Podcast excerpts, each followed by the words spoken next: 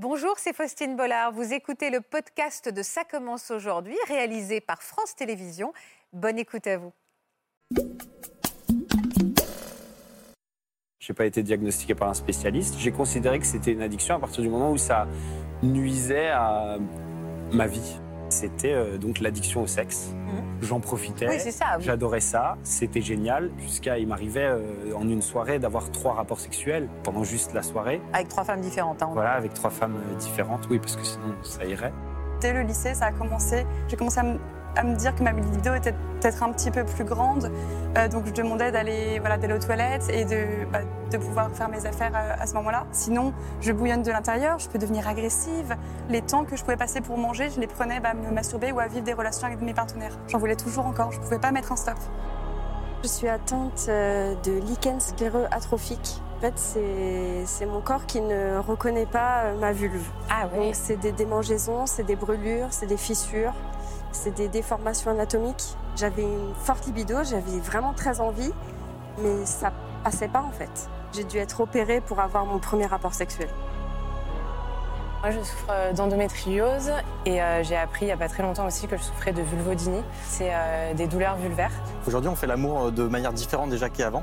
Et, euh, et le but d'avoir de relations intimes, c'est pas forcément de pénétrer, c'est juste de passer du temps ensemble et de se rapprocher et d'échanger quelque chose voilà, de plus intime. Quoi.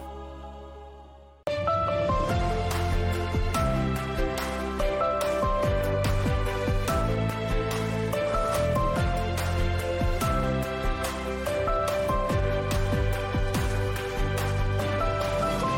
Aujourd'hui encore, on va parler d'amour et de sexe, mais il ne suffit pas toujours de s'aimer pour être épanoui dans l'intimité. Parfois, la machine s'enraye et ce qui devrait être avant tout un plaisir devient une souffrance à cause d'une maladie ou tout simplement d'une malformation gynécologique pour certaines, d'une addiction pour d'autres. La sexualité de nos invités est aujourd'hui un vrai problème qui souvent leur gâche la vie et c'est avec beaucoup d'honnêteté euh, qu'ils viennent aujourd'hui sur notre plateau en parler avec nous. C'est un sujet encore tabou forcément, on devait l'aborder. Bienvenue à tous. Merci d'être au rendez-vous de Ça commence aujourd'hui. Et bonjour à tous. Merci infiniment d'avoir accepté notre invitation.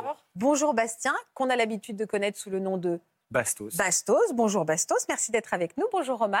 Bonjour. Un couple à vos côtés, Floriane et Sylvain. Bonjour à tous les deux. Bonjour. Merci d'avoir accepté notre invitation. Et bonjour Laetitia. Bonjour. Vous êtes en face de nous et on comprendra tout à l'heure pourquoi. Je vous présente le professeur Laurent Carilla qui est avec nous et qui va nous accompagner. Il va nous apporter son éclairage médical, mais également d'addictologue. Exactement. On va avoir besoin de ces deux volets-là pour euh, commenter ce que, nous raconte, ce que vont nous raconter nos invités. Alors Bastos, vous êtes un célèbre candidat de télé-réalité. Vous avez participé notamment à Secret Story, Les Princes de l'amour, euh, Les Marseillais. Vous êtes suivi par plus d'un million de personnes sur Instagram et puis sur votre chaîne YouTube. C'est d'ailleurs là que vous avez médiatisé un problème euh, qui vous pèse de plus en plus. De quoi s'agit-il? C'était euh, donc l'addiction au sexe. Pourquoi Des petits c'était un problème? Aujourd'hui, C'était un réglé? problème à l'époque. Aujourd'hui, c'est pas forcément réglé, mais ça n'est plus un problème dans ma vie. Je n'ai pas été diagnostiqué par un spécialiste. J'ai considéré que c'était une addiction à partir du moment où ça nuisait à ma vie, en fait. Ça nuisait à mon travail, euh, ça nuisait à ma capacité à ressentir des choses pour, euh, pour, pour, des, pour, d'autres, pour, enfin, pour des femmes, Euh, ma capacité voilà, à avoir des, des émotions, ça nuisait euh, à mon temps et ça nuisait un peu à ma vie sociale aussi. À quoi on reconnaît une addiction? À quel moment on se dit oui, ça c'est une addiction? C'est quoi les symptômes? Moi, j'utilise le moyen mnémotechnique 5 fois la lettre C sur 12 mois. Donc, sur 12 mois, il faut avoir 5 fois la lettre C. Premier C, c'est la perte de contrôle. Le deuxième C, c'est un usage compulsif. On ne peut pas trop s'empêcher. Mhm. Le troisième C, c'est un usage continu, chronique. Le quatrième C, c'est un mot anglais, c'est craving. Et craving, c'est l'envie irrésistible, l'envie à crever de le faire. Vous voyez?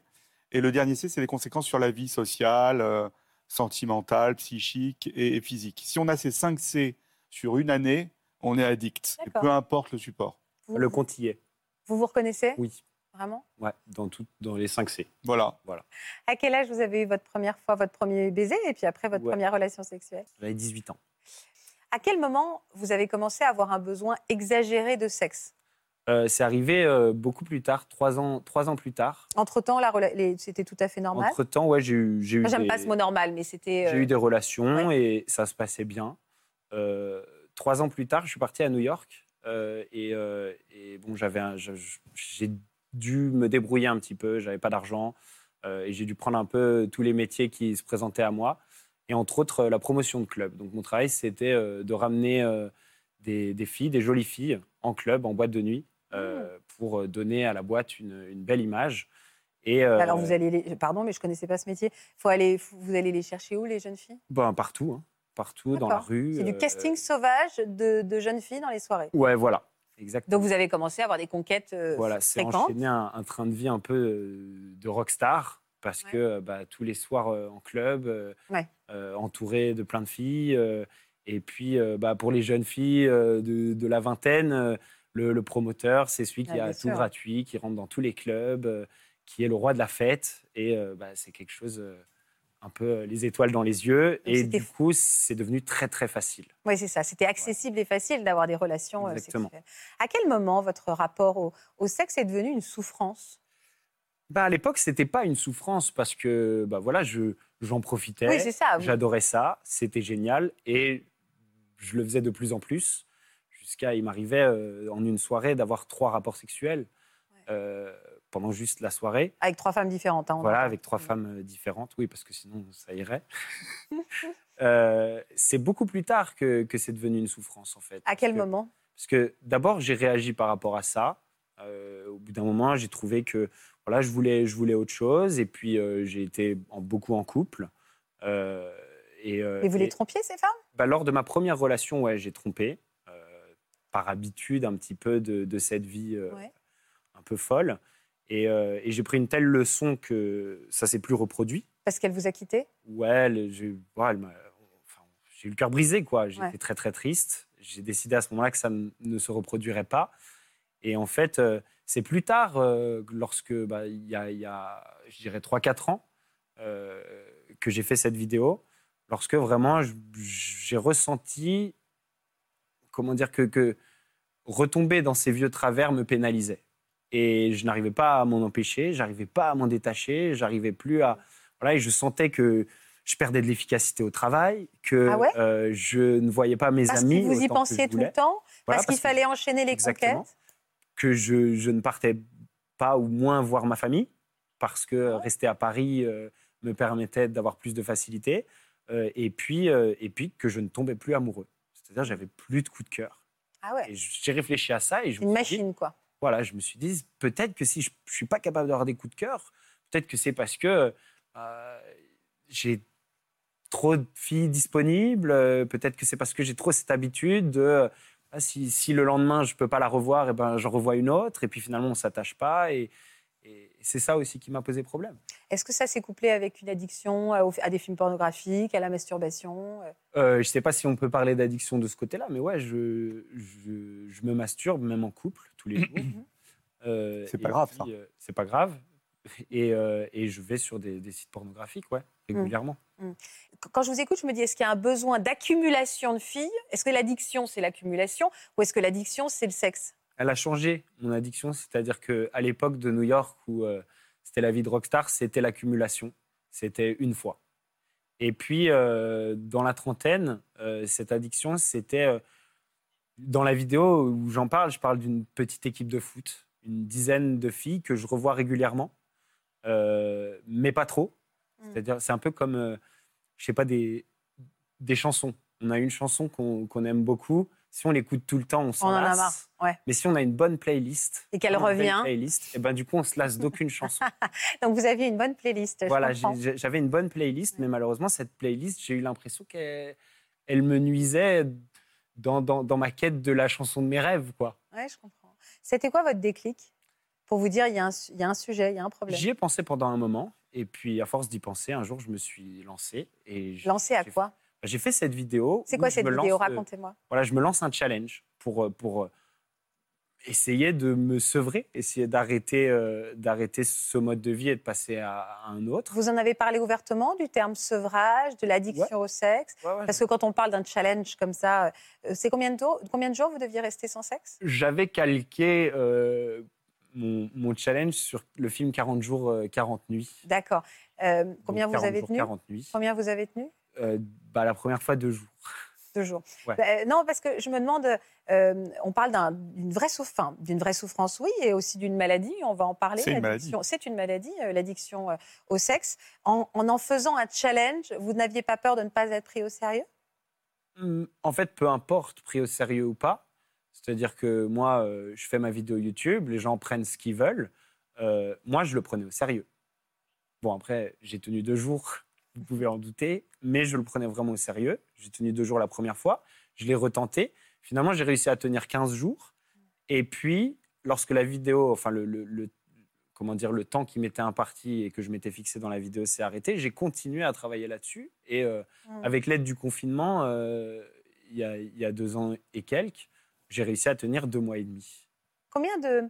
Comment les gens ont interprété cette vidéo? Parce que j'imagine qu'on a dû un peu vous. Ça a dû faire rire, on a dû se moquer un peu de vous, euh, en mode c'est quoi cette histoire? Tu nous sors. Enfin, t'as de la chance, entre guillemets. Ce que je fais sur YouTube, je le fais toujours avec, avec humour. Mm. C'est-à-dire qu'il faut aussi que ça soit divertissant, même s'il y a un fil conducteur euh, voilà, un peu plus, comment dire, un, un peu plus sérieux. Euh, donc, ça ne me posait pas de problème que les gens en rigolent. Mais il y a, à ma grande surprise, beaucoup de gens qui ont pris ça hyper au sérieux, qui ont partagé euh, leurs expériences. Et j'ai reçu plein de témoignages euh, hyper intéressants de gens qui avaient voilà, qui étaient passés au-delà justement de cette addiction, de gens qui la vivaient en temps réel. De, et, euh, et c'était hyper intéressant d'échanger là-dessus. C'est intéressant, on parle souvent des addictions. Se lancer comme ça, puisqu'on est à l'heure des réseaux sociaux, se lancer comme ça un défi public, est-ce que ça peut être un moteur pour se sevrer?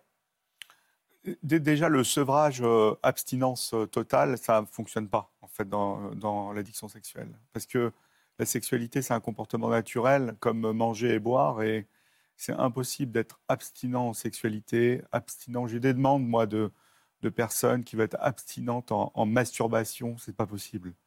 Donc la sexualité, c'est un comportement qu'on a qui est naturel et basique, donc on en a besoin. Et c'est pour ça que au bout de deux jours, euh, Bastos dit voilà, j'ai tenu deux jours, après j'ai tenu 15 jours. On peut se lancer des challenges comme ça, mais le sevrage pour l'addiction sexuelle, ça sert à rien. en fait. Ah bon? Bah Alors il faut faire Non. quoi? Il faut aller dans une idée de régulation de comportement et de retrouver le plaisir antérieur au problème.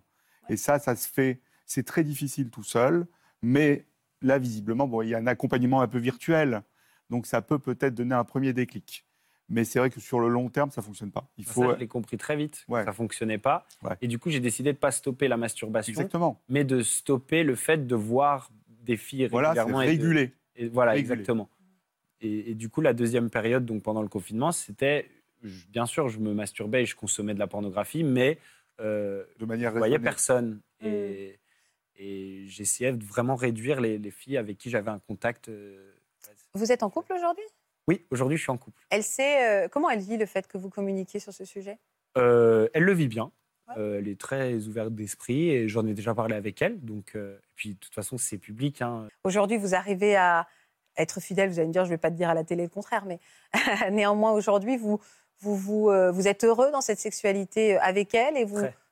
Vous n'avez pas besoin d'autres- femmes. Non, j'ai pas besoin d'autres femmes. La masturbation, vous me l'avez dit, mais pas d'autres femmes. Voilà. Après, je sais pas si être avec une femme qui aurait euh, un appétit différent pourrait me frustrer, un appétit moindre pourrait me frustrer. Je sais pas. En tout cas, de ce côté-là, j'ai rarement eu de, de problème dans mes relations. C'est-à-dire que je sais pas si c'est une histoire d'alchimie ou quoi, mais en général, les femmes avec qui j'ai partagé euh, des, des moments de vie avaient le même appétit que moi ou, Mm. ou sensiblement le même. Romane, vous vous reconnaissez Dans certaines choses qu'il a pu évoquer, oui. Lesquelles Euh, pas totalement euh, sur tous les, les points, mais effectivement par rapport au nombre de partenaires euh, vraiment compulsifs que j'ai pu avoir dans ma vie. Ah, les mêmes, au nombre- pareil, en même, pardon de vous interrompre, elle, euh, la même période, enfin la même période. C'est-à-dire que vous avez voulu accumuler sur un temps restreint comme ça euh, Pas, pas à mon plus jeune âge, évidemment. Au- Au collège, par exemple, euh, j'ai par contre eu un, un intérêt très, très, enfin, voilà, très, très avancé par rapport à la sexualité dès le collège. Euh, je me questionnais beaucoup, mais c'était par pur intérêt. Je questionnais aussi ma, ma famille, euh, notamment du coup ma maman qui est présente ici. Quelle question Pardon, Karine est là. hein. Oui. Bonjour Karine. Quelle question elle vous posait quand elle était au collège, Romane?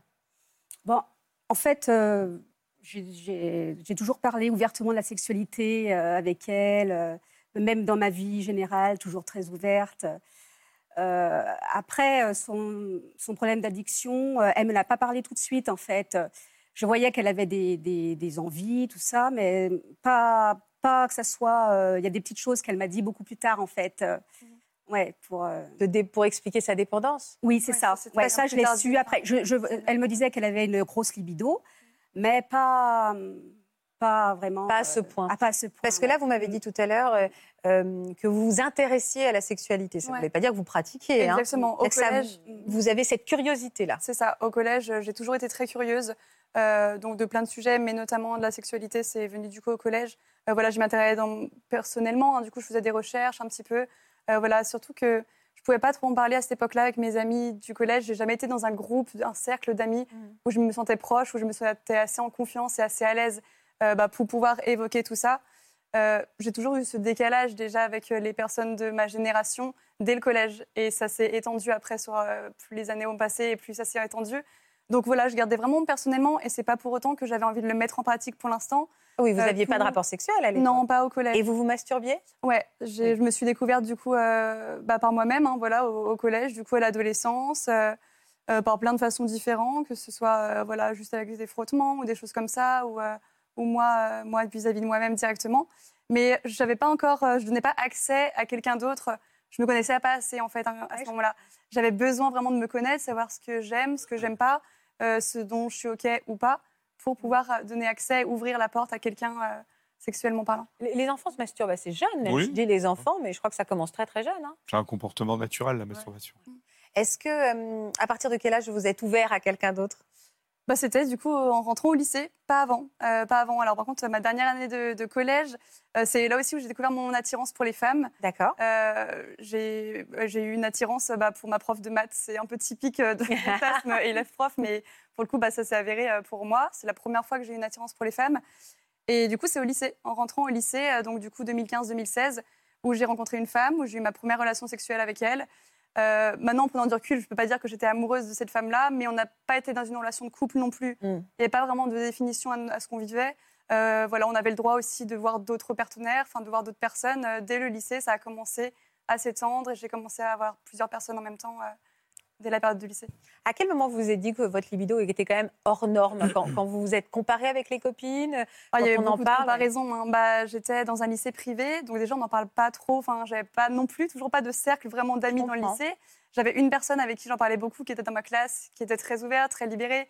Et puis j'ai rencontré d'autres personnes à côté via des sites de rencontres ou des applications avec qui je pouvais plus m'ouvrir, plus m'épanouir, où je me sentais un petit peu moins seule du coup. Et, euh, et j'ai commencé, bah voilà, j'ai commencé à me, à me dire que ma libido était peut-être un petit peu plus grande. Bah, quand par exemple, voilà, au lycée, euh, je devais vraiment demander des pauses dans la classe. Enfin, je, devais, je me sentais tellement en manque, enfin pas en, en manque, mais j'avais Une ce pulsion? besoin, une de pulsion voilà, de, bah, qu'il fallait combler sur l'instant T. Euh, donc je demandais d'aller voilà, d'aller aux toilettes et de, bah, de pouvoir faire mes affaires à, à ce moment-là. Il s'est d'ailleurs passé quelque chose euh, un jour, euh, du coup au lycée, au moment où je, je vais dans, dans les toilettes. Euh, il, il se trouve que moi, quand j'ai beaucoup d'envie, beaucoup de...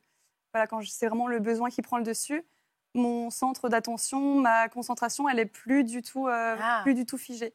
Et du coup, quand je suis allée dans les toilettes, j'avais pas pris conscience qu'il y avait quelqu'un d'autre à ce moment-là. Et du coup, bah, je rentre dans les toilettes, je fais ce que j'ai à faire, et il se trouve que je sors des toilettes, et au même moment, une fille me regarde. On se regarde, et on sait très bien qu'elle elle m'a entendu. J'ai pas tendance à être discrète euh, bah, par rapport à ça. Et je sais qu'elle m'a entendu. Je sais qu'elle m'a entendu, et il n'y a pas eu besoin d'un seul mot pour que je me sente jugée, que je me sente coupable. Alors que c'est déjà, enfin voilà, ça me mettait déjà mal à l'aise euh, de devoir à faire ça, mais. euh, Vous en aviez parlé à votre mère de cet épisode-là? Non. Euh, ma maman, je lui ai pas, pas tout dit non plus. Je lui révélais pas tout à chaque instant de ma vie parce que je lui ai déjà beaucoup parlé de. J'ai déjà eu des problèmes d'addiction pour d'autres d'autres choses et je l'ai déjà beaucoup inquiété. Je lui ai déjà causé beaucoup de soucis, je pense. Donc je parlais pas forcément de ça. ouais. Surtout que ça me concernait moi et dans ma vie euh, vraiment personnelle. Est-ce qu'il y a des gens qui sont prédisposés à tomber dans le, le- le- le circuit de l'addiction? Est-ce qu'on a tous en nous un gène qui peut nous transformer, en... enfin pas nous transformer, mais qui fait de nous des potentiels addicts? Non, on n'a pas de gène euh, possible. On est- C'est plutôt les facteurs de risque. Il y a le facteur de risque central qui est un facteur développemental, en fait. C'est-à-dire que comment se passe notre puberté, euh, comment sont nos interactions avec les autres. Il y a des différences garçons-filles, euh, comment euh, notre cerveau euh, se mature. Donc ça, c'est vraiment extrêmement variable en fonction des, des sujets. Et ce facteur-là va interagir avec des facteurs psychologiques, des facteurs psychologiques type, je sais pas, dépression, hyperactivité, euh, Mm. haut potentiel, euh, Mm. troubles hyperactifs, etc., troubles du sommeil, anxiété. Donc, vous voyez, il y a deux facteurs. Il y a un troisième facteur, c'est le cerveau. Le cerveau, c'est comment notre cerveau réagit finalement et comment se fait, euh, se font les échanges dans le cerveau. Il y a ça. Il y a des facteurs génétiques qui expliquent 40 à 70 du problème dans les addictions globalement, mais ça n'explique pas tout. Et il y a l'environnement. Et en fait, pour être addict, il faut que ces cinq facteurs-là soient déséquilibrés. Il n'y a pas un seul facteur qui explique. Donc, euh, dans, dans les, les histoires de Bastos et dans votre histoire, c'est probablement ces cinq facteurs-là qui sont déséquilibrés. À quel moment vous en avez parlé à votre mère? C'est-à-dire à quel moment ces besoins-là ont fini euh, par nécessiter une confidence de quelqu'un euh, euh, bienveillant et qui pouvait vraiment vous aider, quoi Alors la première personne à qui j'en ai parlé, c'était pas ma maman directement, c'était à la fin de mon lycée. Euh, J'étais suivie par une psychiatre du coup euh, par rapport à des troubles que j'avais. Oui, je comprends d'ailleurs. Pardon, ma question était bête. Je suis d'accord. On ne se confie pas forcément tout de suite à, tout de suite, à ouais. sa mère. hein, Parce que même moi, je ne pouvais pas mettre encore un mot sur ce que je vivais, sur ce que je ressentais, sur ces, bah, ces envies qui sont devenues ensuite besoins, qui sont devenues vraiment compulsives. Vraiment, il le faut. Il faut que, Ouais, je, ça. que je vive un, un rapport sexuel. Sinon je me, bah, sinon, Sinon quoi? je me sens pas bien. Sinon, je bouillonne de l'intérieur, je peux devenir agressive. C'est obsessionnel, Euh, quoi. Ça peut devenir obsessionnel. C'est ça. Ouais, c'est vraiment coup, bah, physique. C'est un état physique, ouais. d'agressivité et d'irritation. Ça peut être, bah, du coup, ouais, voilà, il peut y avoir plein de, de conséquences à ça. Et du Mm. coup, c'est la première personne à qui j'en ai parlé, c'était du coup pas ma maman, mais ma psychiatre, euh, parce que ça a même engendré en fait des troubles alimentaires. Je Ah ouais? me nourrissais plus. En fait, les temps que je pouvais passer pour manger, je les prenais bah, à me masturber ou à vivre des relations avec mes partenaires. Ah ouais. C'est vraiment devenu une obsession dans ma vie de manière générale. Je ne le voyais que par la sexualité, que par le sexe. Et on peut quantifier ces besoins? On Euh, peut se dire, bah, j'ai des, des pulsions de, je sais pas, 5, 6 fois par jour, 3 fois, 2 fois. oh ouais, c'était plus de trois fois, plus de trois Ah fois ouais. par jour. Ouais, c'était. C'est presque une organisation, en fait, hein, ouais. aussi. Et ça pouvait aller jusqu'à me faire du mal au corps, me faire du mal Ah enfin, ouais? même psychologiquement, mais pourtant j'en voulais toujours euh, plus, j'en voulais toujours encore, je ne pouvais pas mettre un stop. C'était difficile de... En fait, plus j'avais des relations, plus j'étais difficile à combler. Et du coup, plus c'était compliqué, euh, bah, parce que c'était toujours plus, plus, Plus, plus, plus, avec d'autres Ça, c'est vraiment l'addiction. ouais. Et donc, ouais. Et, et est-ce que vos partenaires euh, vous alertaient sur le fait que vos besoins étaient hors normes? Bah, du coup, euh, quand j'ai commencé voilà, à m'ép- à à m'épanouir, à avoir plus, euh, plusieurs relations en même temps, euh, je leur en parlais, je leur en parlais, euh, mais forcément, à un moment, c'est moi que- qui arrêtais la relation. Mm. Alors, sauf quand j'étais pas dans des relations de couple, hein, là, je parle vraiment dans mes relations de couple, du coup, je, je me fixais vraiment, dans, tout- dans tous les cas, je pouvais pas être dans des relations exclusives. Euh, j'ai essayé, et c'est moi qui mettais un terme parce que c'était pas possible. J'ai essayé d'évoquer aussi dans, des, dans mes relations si le- bah, les relations libres, si le polyamour pouvait, pouvait bah, correspondre à, euh, à mes partenaires. Souvent, c'était pas vraiment le cas, souvent, c'était pas entendu.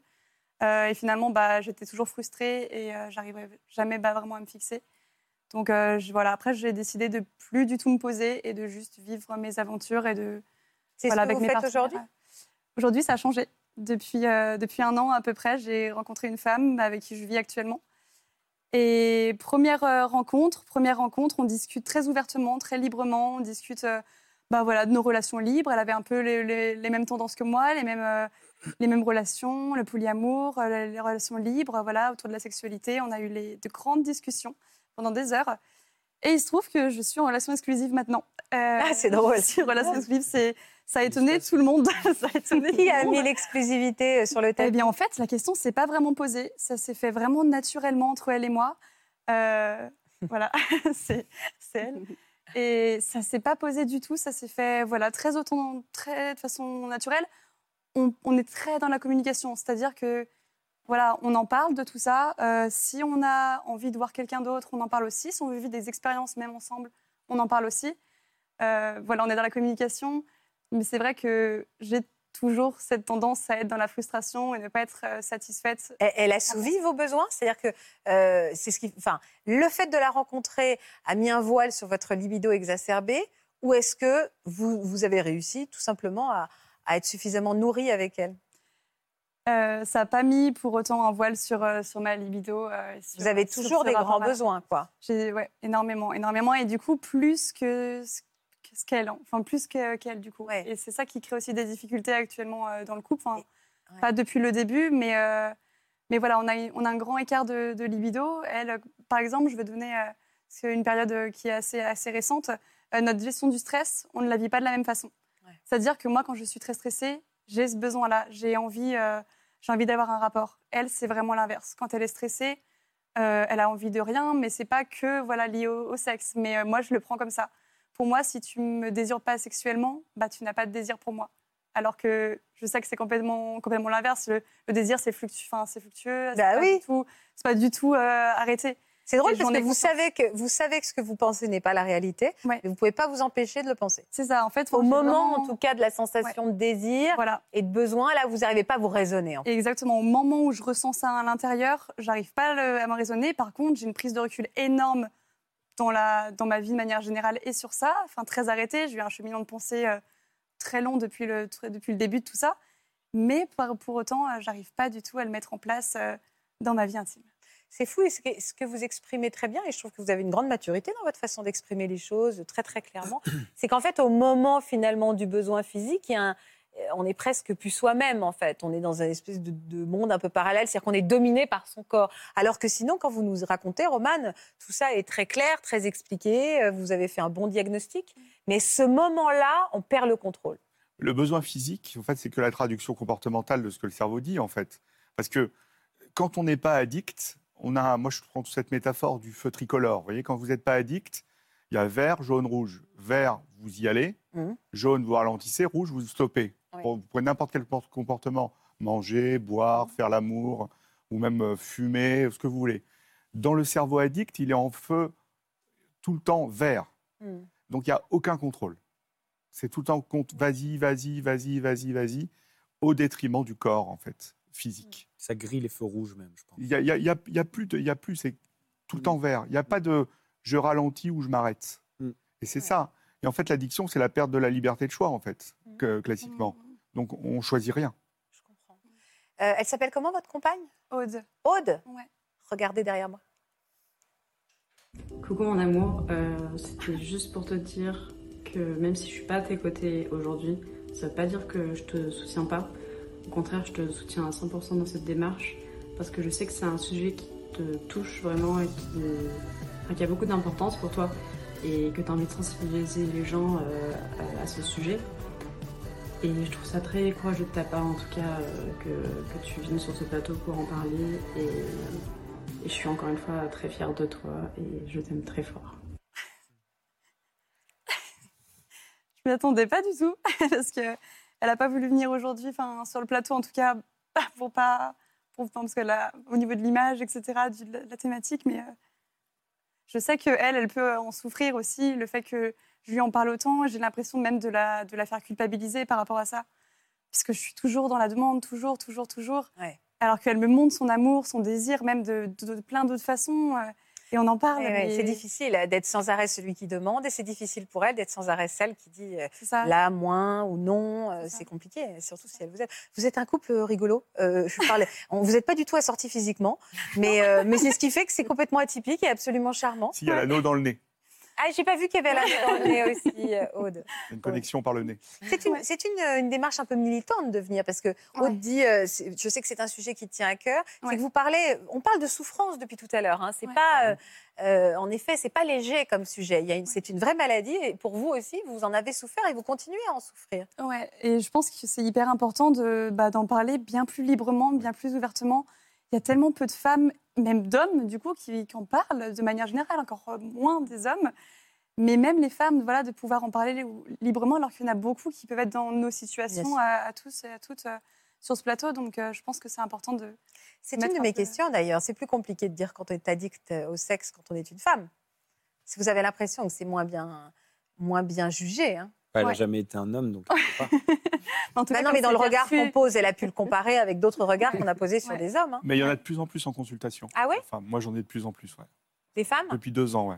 Et pourquoi depuis deux ans? Comment vous Bah, je, l'expliquez? je pense qu'il y a une espèce de. li- Ouais, pas le confinement, mais je pense qu'il y a une, euh, une envie euh, de, de- d'y aller, de se faire soigner, quoi. C'est plus. euh, Et puis on en parle plus. Il y a ça aussi. Regardez ce qu'on fait ici. hein. Donc Ah, euh, en effet, c'est euh, donc forcément, euh, c'est pas qu'il y en a plus, c'est qu'elles prennent plus euh, Ouais, bien sûr. possession. euh, elles en parlent plus et elles prennent plus le, le sujet à bras le Il y en corps. a hein. peut-être plus aussi, Et il y en a peut-être plus aussi. On n'en sait rien. hein, mais voilà. parce qu'on est Ouais. plus libre aujourd'hui que. Ouais. Disons qu'Internet a révélé les choses, en fait. Voilà, ça a fait décompenser un peu les choses. Je pense que c'est vraiment grâce à ce genre d'émission, grâce au- à des- voilà, des retours de témoignages, d'interviews, etc., que ça peut vraiment euh, prendre, Ouais. euh, prendre un peu en avance. On va vous donner la parole maintenant, Floriane et Sylvain. Quel message vous êtes venus délivrer ici sur ce plateau, tous les deux, les amoureux? Bah, nous, on est venu dire qu'on pouvait réinventer sa sexualité, Ouais. même dans, quand on traverse certaines maladies ou pathologies, Ouais. et qu'il y a plein de choses qui, qui sont possibles derrière, et que c'est un message d'espoir pour tous les couples qui sont un peu coincés par rapport à ça. Et du coup, il y a vraiment plein de pistes qu'on, que nous, on a explorées. Ah bah alors, Et- faut- aujourd'hui, vous faites l'amour comment? Aujourd'hui, on fait l'amour de manière différente déjà qu'avant, et pas du tout de manière conventionnelle euh, comme on peut l'écrire dans la sexualité. Euh, D'ailleurs, nous, on pense que la sexualité, c'est effectivement pas non plus que la pénétration. Bien Euh, sûr. Souvent, on dit beaucoup, euh, voilà, sexualité, pénétration. S'il n'y a pas de pénétration, il n'y a pas de sexualité ou de sexe. C'est pas notre cas. Et du coup, on s'est vraiment réinventé par rapport à ça en, en redécomposant en fait finalement la sexualité, un peu ce qu'on appelle le slow sex, etc. De repartir de zéro et de finalement désamorcer, euh, de changer en fait le, la temporalité de la sexualité. Et en fait, en se réattachant au fur et à mesure à tous les petits détails, ben, on en loue beaucoup moins. Et du coup, nous, avec la pathologie de Foren et l'endométriose, euh, sur, certains, sur certaines douleurs, c'était important de repartir de ce moment-là. Alors attendez, parce que le slow sex, c'est-à-dire que, de ce que vous me dites, hein, c'est euh, on arrête de voir la pénétration ou la jouissance, enfin peut-être pas la jouissance, mais comme le but. Quand vous me dites on, on sort de la temporalité, ça veut dire quoi en fait? C'est quoi le slow sex Bah, finalement? le slow sex, c'est vraiment, euh, disons, on prend un. On prend du temps. on prend du temps. Et le fait de décomposer ce temps-là, on est beaucoup plus sensible à nos cinq sens et on fait les choses beaucoup plus en conscience, Et finalement. comment on décompose ce temps? Eh ben, on prend le temps à deux de le faire, D'accord. déjà. Et, et c'est hyper intéressant parce que on se pose sur ce qui fait du bien, mais ce qui fait réellement du bien versus ce qu'on pensait vraiment être euh, à l'époque. Ouais, euh, c'est être, euh, être vraiment dans, le moment présent et euh, en pleine conscience. C'est un peu un état méditatif. Ouais, c'est vraiment euh, euh, dans les sensations, dans les cinq sens. Et, euh, et arrêter aussi d'appeler les préliminaires les préliminaires, parce que les préliminaires, ça veut dire quoi Que Oui, finalement, c'est ça. Donc la pénétration, c'est une préliminaires, euh, pas que si on fait que des préliminaires, on fait pas vraiment euh, du sexe, alors que bah, si, c'est déjà Bah oui. une, des relations euh, intimes. Et, euh, et le but euh, d'avoir des relations intimes, c'est pas forcément de pénétrer euh, ou d'avoir une performance quelconque. C'est juste de passer du temps ensemble et de se rapprocher et d'échanger quelque chose voilà, de plus intime. Quoi. Vous, vous- si vous en êtes arrivé là, c'est que vous avez rencontré des difficultés, vous souffrez d'une maladie. Floriane, vous pouvez m'en parler? Alors moi, je souffre d'endométriose et euh, j'ai été diagnostiquée, donc euh, j'ai eu beaucoup d'errances médicales. J'en souffre depuis mes 9 ans, j'ai été diagnostiquée à 25 ans. Et euh, j'ai appris il n'y a pas très longtemps aussi que je souffrais de vulvodynie. Euh, C'est quoi? La vulvodynie, c'est euh, des douleurs vulvaires. Et la vulvodynie, en gros, ça englobe la vestibulodynie. Donc vestibule, c'est à l'entrée du vagin. Ouais. Et la clitoridodynie, donc ça, c'est le clitoris qui est hypersensible, douloureux. Si je peux me permettre, en gros, ça fait mal partout, quoi. Voilà. Voilà. Non, mais euh, Résumé. que- comment Ouais, non, mais voilà, c'est ça. Euh, au début de, vous avez eu, avant de rencontrer votre amoureux, euh, vous avez eu des relations sexuelles avec d'autres hommes. Comment les choses se sont passées, Floriane? Et à quel moment vous vous êtes rendu compte qu'il y avait un problème? Euh, bah, dès mes premières relations sexuelles, j'avais mal, mais bon, je- j'entendais partout que ça faisait mal au début, donc Oui. je me disais que c'est normal. Et après, la douleur est restée et euh, j'ai eu beaucoup de longues relations euh, où euh, je, je- je donnais énormément, j'avais toujours envie de faire plaisir à l'autre.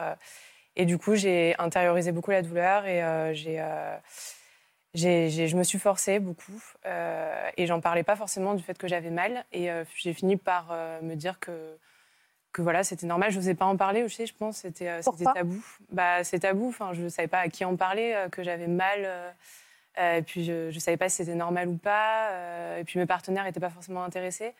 Euh, Il n'était pas intéressé par votre plaisir ou vous faisiez semblant? Euh, je... Il y avait moins d'intérêt, je sais pas, j'avais des relations peut-être un peu plus toxiques aussi, euh, où euh, je pensais pas à moi et je pensais beaucoup à l'autre. Du coup, ça aidait pas. Et, et puis j'ai fini par me dire que c'était une- la sensation normale du sexe, en fait, d'avoir toujours une gêne, une douleur. Mais une gêne et une douleur, euh, ça vous a pas empêché de faire l'amour? À un moment, vous n'avez pas dit, mais en fait, euh, juste euh, non, ça fait mal. J'ai pas envie, quoi. Bah, ça aurait dû m'empêcher, ça aurait dû, mais euh, je m'écoutais pas, donc, euh, donc je me forçais. Et, euh, et c'est vrai que je pense que ça a empiré, eff- effectivement, année après année, ça a empiré les douleurs. ouais. Comment il réagissait? Alors, peut-être pas celui-là, hein, qui visiblement n'était pas très bon pour vous. Euh, comment ils réagissaient les autres compagnons qui voyaient que vous aviez un problème avec la pénétration? Euh, J'étais bonne actrice, enfin, ils ne le voyaient pas vraiment. Mm. Euh, ils ne le voyaient pas vraiment. Et, et parfois, oui, ça m'arrivait de, de- de plus en pouvoir et de- de- d'essayer de, de stopper Ouais. la relation, enfin le rapport sexuel. Mais en fait, je, je tenais toujours le plus longtemps possible. Euh. Ouais, vous serriez les dents, quoi. Et, et, euh, euh, vous vous êtes rencontrés il y a combien de temps, tous les deux? Nous, on s'est rencontrés en 2010, enfin une première fois en 2010, en boîte euh, Ouais. sur Aix-en-Provence. Et donc, du coup, on était très jeunes et on, on a flirté un peu cet été-là. Puis après, on s'est perdu de vue pendant 9 ans. Et finalement, on s'est retrouvés en 2019 à, à Paris. Donc, elle m'a réécrit sur, sur Instagram. Euh, donc, du coup, on a repris contact. On s'est dit, bon, OK, on est, voilà, on est, on est tous les deux célibataires dans la même ville. Donc, euh, tu fais quoi? Te- T'es où? Elle m'a dit, bah, je, je reviens de Nice euh, lundi. Je lui ai dit, j'arrive à l'aéroport. Donc, ça s'est passé comme ça. Et après, euh, je suis passé dans la friend zone pendant un petit moment. Euh, parce que J'adore j'ai- cette expression. voilà, j'étais pas, j'étais arrivé comme à l'époque, tout fier de moi en mode ça va, ça va être easy, mais pas du tout. Et donc du coup, ce qu'on s'est fixé en fait comme petit challenge, c'est que en fait on a, on s'est dit qu'on ferait rien du coup sexuellement parlant jusqu'à Noël. Vous saviez ces difficultés? Pas du tout au départ. Ah ouais, d'accord. Euh, pas du tout. Et finalement, dans le jeu qu'on a mis en place, euh, je me rends compte maintenant finalement que peut-être elle, il y avait une intention de prendre du temps aussi par rapport à ça Bien sûr. et de faire des retrouvailles, de dire je me précipite pas sur quelque chose où j'ai un blocage et je laisse le temps de la sexualité se refaire un petit peu. C'était frustrant? Euh, franchement, cette période-là, c'était plus excitant que frustrant. Parce que moi, j'étais dans le jeu aussi en me disant, bon, il faut attendre Noël, tout va bien. Puis finalement, la séduction, c'est vachement chouette de, re- de Bien se remettre à séduire, en fait, euh, aujourd'hui. C'est des choses, des fois, qu'on perd. Ouais. Finalement, ça s'est hyper bien passé. Et puis, arrivé le fameux soir de, de Noël où euh, voilà, j'ai mis des petits plats dans les grands. euh, C'était le soir, quoi. le soir, j'ai fait à manger pour 25. Euh, tout va bien. Et hum, du coup, bah, ce soir-là, du coup, on a eu, on a eu un, un rapport sexuel. Ça s'est pour moi bien passé. Je ne savais pas que Florian avait des douleurs spécifiquement. Du coup, on en a débriefé après, beaucoup plus tard, euh, pour se dire ah oui, du coup, à ce moment-là, est-ce que tu avais eu mal ou pas? Mais moi, sur le moment, c'est vrai que j'ai jamais, euh, au début en tout cas, j'ai jamais tilté qu'il y avait quelque chose de, de douloureux. Ou... Bah alors, au bout de combien de temps vous lui avez dit, Floriane? Euh, je te l'ai pas vraiment dit. Ouais, c'est moi qui l'ai découvert en fait. Mais comment vous découvrez qu'elle a mal? Bah, c'est qu'au final, euh, plus les rapports avançaient, euh, plus finalement, euh, changer de position euh, quatre fois dans cinq minutes, faire des grimaces ou voir que ça va pas, même Ah si oui, on ça se voit, oui, quelqu'un Voilà, ça, ça commence à, ça commence à, à pas aller. Euh, même si elle prenait du plaisir, qu'on allait jusqu'à l'orgasme, etc., je retenais plus de négatif que de positif dans, la, Ouais. dans ce moment-là. Et j'ai commencé à poser beaucoup de questions et du coup, on s'est posé et on a vite débriefé sur les choses et petit à petit, elle m'a expliqué l'endométriose. C'est compliqué pour un homme d'être amoureux d'une femme et de se dire je ne pourrais pas faire l'amour euh, de façon plus traditionnelle et avec simplicité, on va dire, même si c'est euh, très certainement formidable comme vous le faites aujourd'hui. Mais au début, il y a un petit deuil à faire? Au début, il y a, il y a un- beaucoup de frustration. Oui, c'est euh, ça. dans un premier temps, qu'on peut appeler ouais, un petit deuil, parce que finalement, euh, dans cette histoire de libido dont on parlait tout à l'heure, euh, moi, je pense que j'ai une libido assez qui n'est pas du tout linéaire, qui, qui est limite cyclique. Ouais. Et finalement, dans l'endométriose et dans la relation avec Floriane, euh, le fait de de temps en temps ne pas avoir envie, ça m'a permis d'avoir du temps pour elle et de comprendre ces choses-là quand moi, j'avais pas forcément des envies folles. Du coup, j'avais beaucoup plus de temps. Et du coup, je m'accordais plus de temps pour elle que pour moi. Ouais. Parce que moi, j'avais pas forcément envie de faire l'amour à ce moment-là. Ah, Euh, d'accord. et que donc, du coup, Ça a équilibré pas mal. Finalement, vous vous êtes un Ouais. peu équilibré. exactement. Et finalement, ouais, ça, ça, ça a permis de te poser aussi et de te poser des questions sur, euh, sur ton désir et, euh, et d'avancer à deux. euh. Et puis moi, c'était la première fois aussi avec Sylvain que je m'écoutais et que je me forçais plus parce que du coup, j'avais été diagnostiquée d'endométriose euh, pas longtemps avant qu'on se revoie. Et j'avais fait une pause et je m'étais retrouvée, j'étais restée seule, euh, célibataire pendant un moment. euh, pour, euh, bah, pour une fois dans ma vie, en fait, m'écouter, me demander ce que j'avais, pourquoi je souffrais, prendre conscience de mes douleurs et arrêter voilà, de, de- de- de faire plaisir Justement, ça a dû vous soulager, cette vérité, d'être en vérité avec l'autre? Euh, oui, oui, oui, oui. Effectivement, ouais, ça, ça a changé ma vie. En fait, je me suis rendu compte à quel point mes relations d'avant étaient euh, pas sincères. Et, et là, effectivement, il y avait une sincérité de dingue dès le début où bah, il y avait une communication en fait. Et j'avais Ah jamais. oui, on voit bien que vous parlez beaucoup, ouais. Ouais. On débriefe beaucoup aussi. On débriefe, Ça, c'est on un débriefe euh, beaucoup. On débriefe euh, Ouais, on débriefe souvent. après ouais. chaque, enfin Ouais. pas après chaque rapport, mais mais, euh, mais on aime bien débriefer, genre dire ah ouais. On fait un compte rendu, quoi. Genre, Ouais, quand t'as voilà. fait ça, j'ai adoré, Ouais. ça, j'aime moins. Exactement. Ouais, Ouais. Et du coup, ça nous permet d'évoluer euh, petit à petit. Et, et parfois, on découvre des trucs, on tente des nouveaux trucs et on se le dit après, genre. euh, Parce, Ouais, parce que c'est vrai que là-dedans, ce qui est compliqué du coup pour un homme, on en parlait tout à l'heure, c'est de déjà découvrir ces mots-là, parce que on n'a pas déjà l'habitude, elles n'ont pas l'habitude de, déjà de, bah, de l'avoir et, et de- d'entreprendre avec ça. Donc nous, moi, euh, endométriose, dyspareunie, euh, vulvodynie, etc. euh, c'est vrai que ça peut faire peur au début en se disant oula, c'est quoi tout ce tout ce terme euh, médical? Mais au final, c'est une vraie exploration en fait, de soi-même après, quand on sait ce que c'est, les douleurs à la vulve, etc., quand on sait ce que c'est, ce qu'on peut mettre en place. Finalement, c'est hyper intéressant parce que bah, le fait de lubrifier, le fait de, de peut-être euh, utiliser des sextoys, du lubrifiant, ou du Mhm. coup de retourner du désir pour du coup qu'elle soit beaucoup plus apte, euh, avec beaucoup moins de douleur sur cette zone-là. Bah, en fait, comme je disais tout à l'heure, on redécomposait la chose. Et au final, on se réapprend vraiment, euh, on réapprend vraiment de zéro. Donc, Donc il n'y a plus de frustration, il y a la découverte d'un nouveau monde un peu. Ouais, c'est une vraie, excita- une vraie excitation aujourd'hui. Et moi, je suis euh, 100% heureux dans la sexualité qu'on a aujourd'hui. Et limite, je pense que j'aurais loupé des choses si j'avais pas eu ce- ces étapes-là, en fait. Parce que euh, je connaissais les rapports euh, classiques de d'habitude, sur du désir assez fort et puis voilà, sur euh, désir de sexualité normale, entre guillemets. Sauf que là, maintenant, le fait de le décomposer, des fois, euh, on parlait de, mastur- de masturbation commune, etc. Ça peut être que ça, ça peut être du vrai, du vrai sexe, etc. Mais au final, on fait plein de trucs, quoi. Ouais, Donc, euh, vraiment plein de choses à apprendre à des gens qui n'ont pas ces problèmes-là et qui pourraient Bien sûr. kiffer encore plus. C'est ça. Mm, mm. Bah, c'est ce qu'on essaie de faire. Enfin, on prend beaucoup la parole sur les réseaux sociaux. euh. Est-ce qu'aujourd'hui, vous l'avez pris aussi comme une preuve d'amour, son ouverture d'esprit? Ah Bah oui, oui, parce que j'ai jamais connu ça avant. Donc euh, oui, moi j'étais, euh, je sais, j'ai- tiré le gros lot là. j'ai eu la chance. euh. C'est mignon. Oui, je suis le gros lot. Est-ce que vous en parlez donc beaucoup sur les réseaux sociaux? Bah, du coup, oui, parce qu'on on en a fait un peu notre, notre métier aussi. On a quitté nos, nos- nos anciens boulots pour euh, se lancer dans une entreprise justement qui euh, œuvre pour la santé des femmes euh, et notamment pour l'endométriose à la base. On a créé un outil, euh, info conseil un peu produit pour euh, l'outil parfait pour Floriane quand. voilà, bah, ça, c'est nous en train de travailler. L'outil parfait pour elle si, si- si elle avait dû l'avoir. Et donc, du coup, on prend la parole sur les- nos différents réseaux sociaux et en fait, on vulgarise beaucoup ce- ces problèmes de couple et un peu de sexualité. Et en fait, la petite victoire, c'est qu'aujourd'hui, moi, il y a des hommes qui m'écrivent en direct en me disant Mais je comprends mieux le truc, euh, vous nous avez fait bien rire, et du coup, maintenant, on en parle, et du coup, ça va mieux. Et ça, c'est juste, euh, c'est juste génial. Et je pense que les prises de parole, on parlait du, beaucoup d'Internet, euh, bah, des réseaux sociaux, etc. Aujourd'hui, c'est aussi un moyen d'aller. On entend beaucoup de, de choses négatives là-dessus, mais ça permet aussi d'aller de l'avant sur des choses positives. Et nous, nous mettre en scène, finalement, on- comme aujourd'hui, c'est avec plaisir parce qu'on raconte juste notre. Oui, c'est ça. Vous n'êtes pas stressé de la prise de parole en public sur un sujet très intime qui vous concerne? C'est pas quelque chose qui vous freine? Euh, non, en fait, on avait vraiment envie, euh, quand on a commencé à lancer tout ça, on, s'était, on se sentait investi d'une mission, en fait, de, de Ouais. se dire, euh, on était révoltés, on se disait, mais en fait, ça ne concerne pas que nous, euh, ces problèmes-là, et on n'en parle pas, et c'est trop tabou. Et, euh, et du coup, moi, c'est vrai que bah, chaque vidéo que je fais, maintenant, dans tous les commentaires, j'ai des femmes de tous les âges qui me disent, mais merci, en fait, là, tu m'as juste changé ma vie parce que je ne savais pas que cette douleur-là avait un nom Ouais. et que du coup, il pouvait y avoir des, des- des solutions. Et, et, euh, et du coup, tous les jours, en fait, euh, juste d'en parler et de voir tous les retours qu'on a, euh, bah, ça, ça fait vachement du bien. Et puis c'est vrai que moi, à l'époque, je l'ai vécu comme une souffrance et j'aurais aimé à l'époque bah, qu'on me dise que oui, on peut en parler et que oui, il y a des solutions euh, et qu'on me dise pas juste euh, c'est dans ma tête parce que euh, des médecins, j'en ai ouais, je beaucoup qui m'ont dit que c'était dans ma tête et, et voilà. Et au final, j'ai souffert de l'endométriose, de la vulvodynie, etc.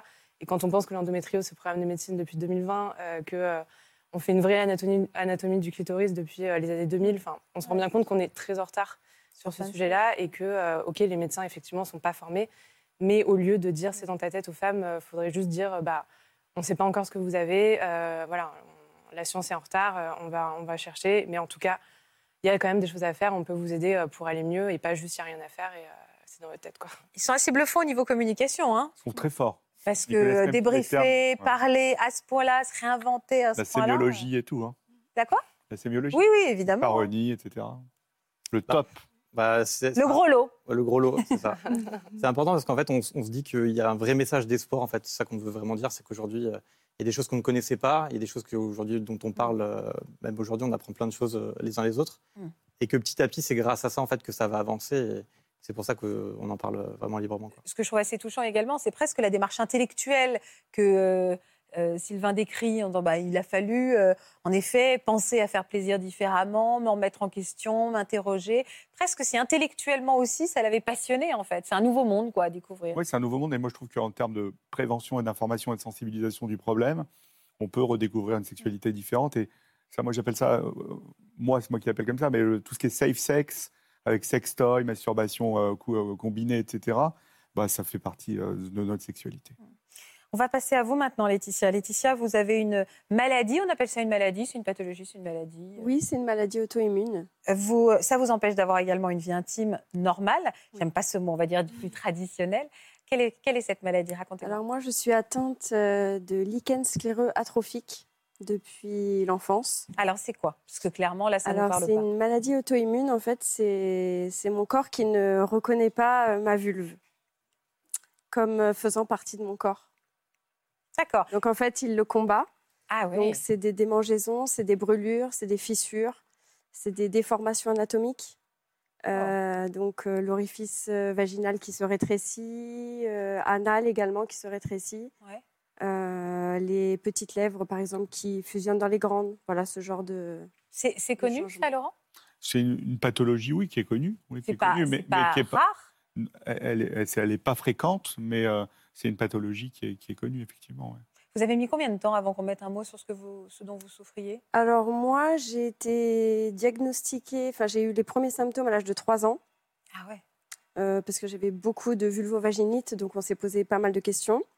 J'ai eu la chance euh, d'être prise en charge par un dermatologue, puisque c'est une maladie de peau, mais qui touche la sphère gynécologique. Mhm. Donc euh, par biopsie, on m'a confirmé le, le diagnostic à l'âge de 6 ans et demi. Hmm. Comment l'ont pris vos parents? Euh, C'était très tabou, parce que forcément ça touchait l'intimité. Ah, Bien sûr. C'était, j'avais des lésions, donc euh, C'est douloureux, hein, c'est très douloureux. hein. très douloureux. Il y a un traitement, Laetitia? Euh, alors le seul traitement qui existe euh, jusqu'à maintenant, c'est les corticoïdes locaux, donc les pommades. Voilà, C'est tout. C'est tout. Ça ne se guérit pas. Alors, ju- juste parce que je ne le connais pas, vous avez mal un peu tout le temps ou vous c'est déclenché par un rapport sexuel Alors, ou vous ne pouvez pas en avoir? Alors c'est des poussées.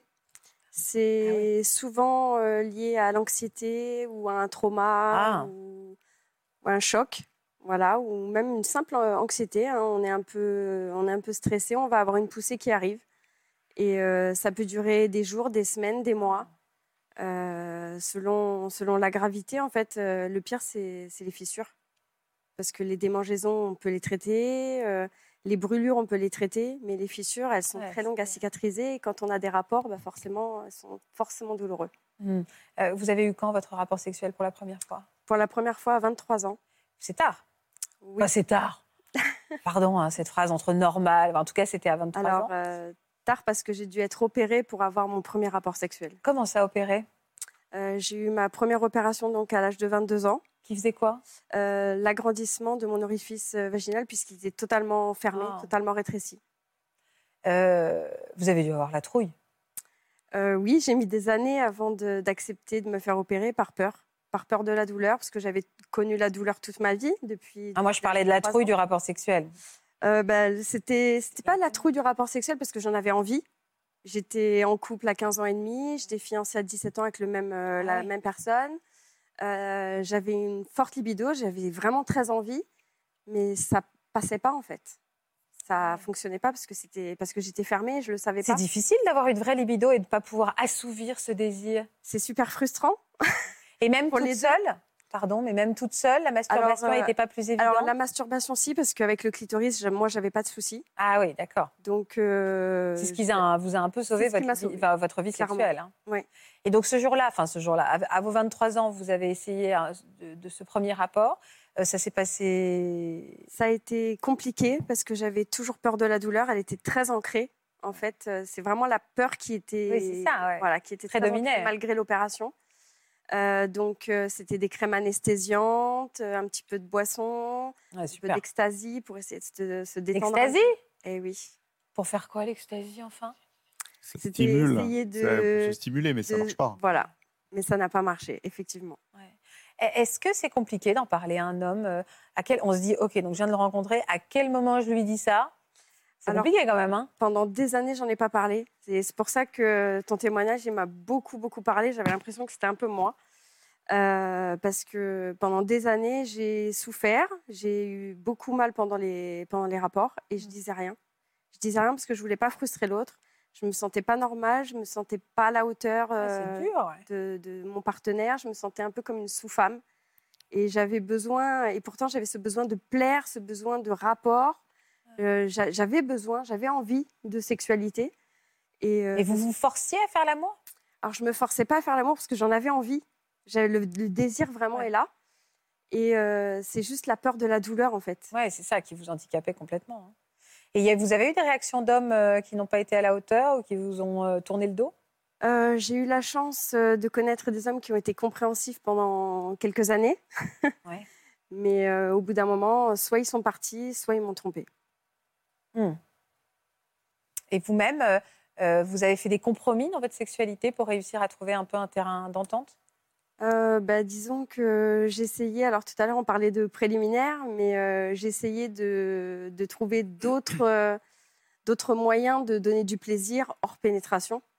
Mais, euh, Oui, un peu comme pas- ils ont trouvé. euh. Exactement, c'est pour ça que je me Florian retrouvais Silva. beaucoup dans leurs témoignages. Oui, mais vous, votre plaisir à vous? Bah, mon plaisir à moi, je le mettais un peu de côté. C'était plus euh, moi-même avec la masturbation. Oui, c'est ça. Il n'y a aucun homme qui, s'est- qui, qui a pris le soin de se dire, peu importe de la manière que ce soit, je vais euh, donner vraiment du plaisir euh, à, à ma compagne, à Non, Laetitia. non, Aucun. non, ça a Horrible. été vraiment très compliqué. Horrible. Mm. Ils sont nuls. Ouais. Non, non, mais c'est vrai, c'est vrai, c'est vrai.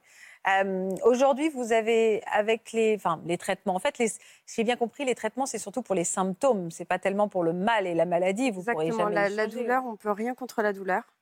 Euh, moi, j'ai fait même de l'hypnose pour essayer de, de gérer la douleur. J'ai été sous antidépresseurs, neuropathiques. Euh, on a essayé plein de choses. Ah. Euh, les injections de Botox dans le périnée pour le vaginisme. Euh, ça, par contre, ça a Ah oui, parce que ah ben, j'avais pas pensé à ça. En effet, le botox, ça, ça paralyse les muscles, c'est ça? Ça empêche les contractions involontaires. Ah oui, donc forcément pour le vaginisme, Ça permet de le pas se fermer, quoi. Ouais. Vous avez eu des enfants? Oui, j'ai une petite fille.